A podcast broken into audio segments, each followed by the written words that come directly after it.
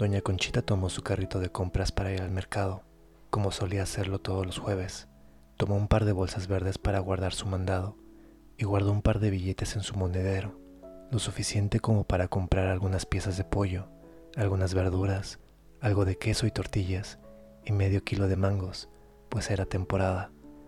Doña Conchita estaba acostumbrada a realizar sola este ritual de compras, pues su esposo, don Arturo, había muerto un par de años atrás dejándola como la responsable de toda la casa, una casa bastante grande para ella sola, pues su único hijo se había ido hace bastante tiempo a Estados Unidos a ganarse la vida, y aunque jamás volvió, doña Conchita rezaba todas las noches pidiéndole a Dios que estuviera bien.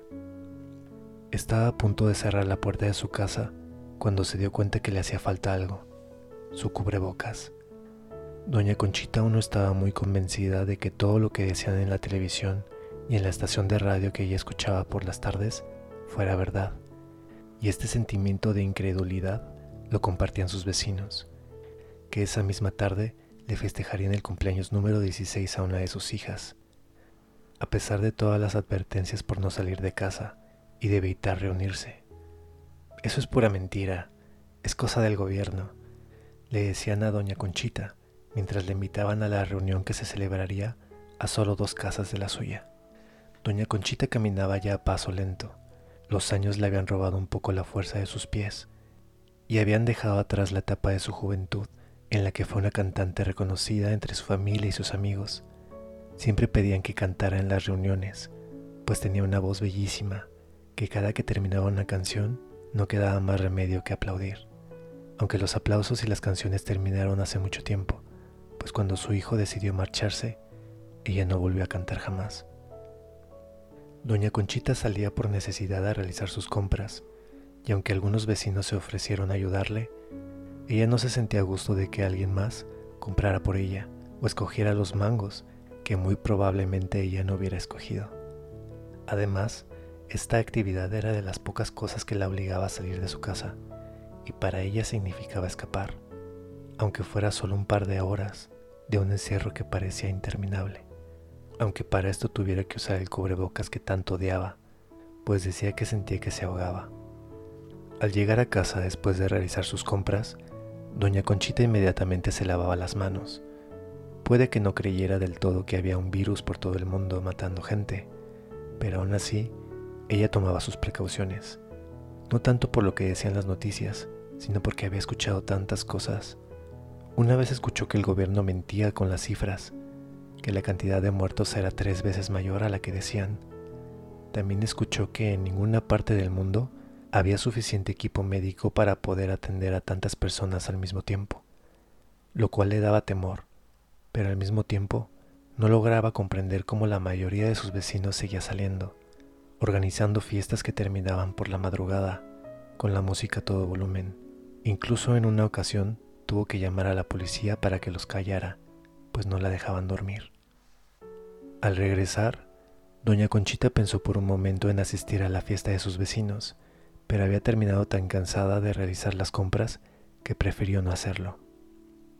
A la mañana siguiente, alguien tocó su puerta. Doña Conchita apenas podía abrir el ojo, pues aún era muy temprano. Abrió la puerta y escuchó una voz que le gritó, Abuelita, era su nieto, que de inmediato la abrazó. Doña Conchita no comprendía aún muy bien lo que estaba pasando. Su hijo Ricardo decidió regresar de Estados Unidos con su familia, ante la amenaza de su jefe de cerrar el restaurante en donde trabajaban por órdenes del gobierno. Además, se rumoraba que el presidente de aquel país tenía planeado cerrar las fronteras. Así que Ricardo no lo pensó dos veces y decidió regresar a México a casa de sus padres Doña Conchita estaba muy feliz de tener a todos en casa. Siempre les intentaba cocinar sus mejores platillos con los pocos recursos que tenía. Se la pasaba por las tardes contándoles historias de cuando ella y su esposo eran jóvenes, de todas las locuras de amor que hicieron. Incluso ella les enseñó una pulsera que aún conservaba y que su esposo le había regalado el día que le pidió que fuera su novia. Por las noches, doña Conchita le leía cuentos a su nieto para que pudiera conciliar el sueño y para que se sintiera a gusto en una nueva casa. pues a veces el cambio no es tan fácil como parece y cuesta trabajo adaptarse. Un día doña Conchita se empezó a sentir un poco mal. Le dolía la garganta y tenía un poco de tos. Al principio no le dio mucha importancia, pues los síntomas eran muy leves, y trató de ocultarlos para que su familia no se preocupara. No quería que se pusieran tristes. Después de todo, volverlos a ver fue de las alegrías más grandes que había tenido en mucho tiempo, y quería conservarla el mayor tiempo posible. Al pasar los días, doña Conchita ya no pudo disimular sus síntomas. La tos era cada vez más fuerte y la sensación de no poder respirar la estaba asustando mucho. Su hijo decidió llevarla de emergencia a un hospital privado que estaba cerca de su casa, pero no la pudieron recibir, pues el hospital se encontraba saturado.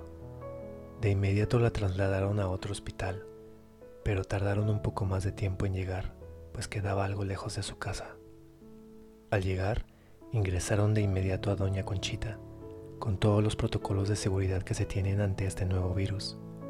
Doña Conchita se sentía un poco asustada, pues además de los síntomas, solo veía personas en trajes médicos de pies a cabeza. No solo usaban cubrebocas, también tenían una especie de máscara transparente que les cubría la cara, y hacía más difícil de identificar quién era quién. Algunos médicos escribían sus nombres en las caretas para que los pacientes pudieran identificarlos. Doña Conchita se sintió un poco más tranquila al ver que el traje casi espacial que llevaba la persona que le estaba atendiendo tenía el nombre de Doctora Carla. La doctora Carla era la responsable de atender a Doña Conchita y otros tres pacientes más que presentaban síntomas de COVID. Se le notaba cansada, pues sus movimientos eran cada vez más lentos, y cada que podía se sentaba en un rincón de la sala, como queriendo gritar deseando que todo esto se acabara, no precisamente por el cansancio que tenía, que era mucho, sino que había visto morir a mucha gente sin poder hacer nada, y eso la hacía sentir muy triste. Doña Conchita en alguna ocasión escuchó que la doctora Carla tenía sed, pero no podía tomar agua hasta que terminara su turno. Doña Conchita lo único que pudo hacer fue orar por aquella doctora, que para ella ya era desde ese día su ángel de la guarda. Al llegar la madrugada, doña Conchita se empezó a sentir muy mal. Le faltaba el aire aún más. Los doctores de inmediato empezaron a auxiliarla. Doña Conchita se sentía cada vez más débil. Sentía que apenas si podía respirar. Los doctores y enfermeras hacían lo que podían para tratar de ayudarla, pero doña Conchita sabía que se acercaba el final. La verdad es que le hubiera gustado que fuera diferente, que nunca hubiera sentido esos síntomas que le robaban el aire que hubiera tenido más tiempo para disfrutar de su hijo, de abrazarlo un poco más, de poderle contar más historias a su nieto y que probara todos los postres que con el tiempo había podido perfeccionar. Le hubiera gustado que fuera diferente, que la gente hubiera entendido que hay que cuidarnos entre todos, que todos queremos ver a nuestra familia, a nuestras parejas y a nuestros amigos que todos ya estamos hartos de estar encerrados, pero si aguantamos un poco más, tal vez mucha gente se pueda salvar, tal vez tú te puedas salvar.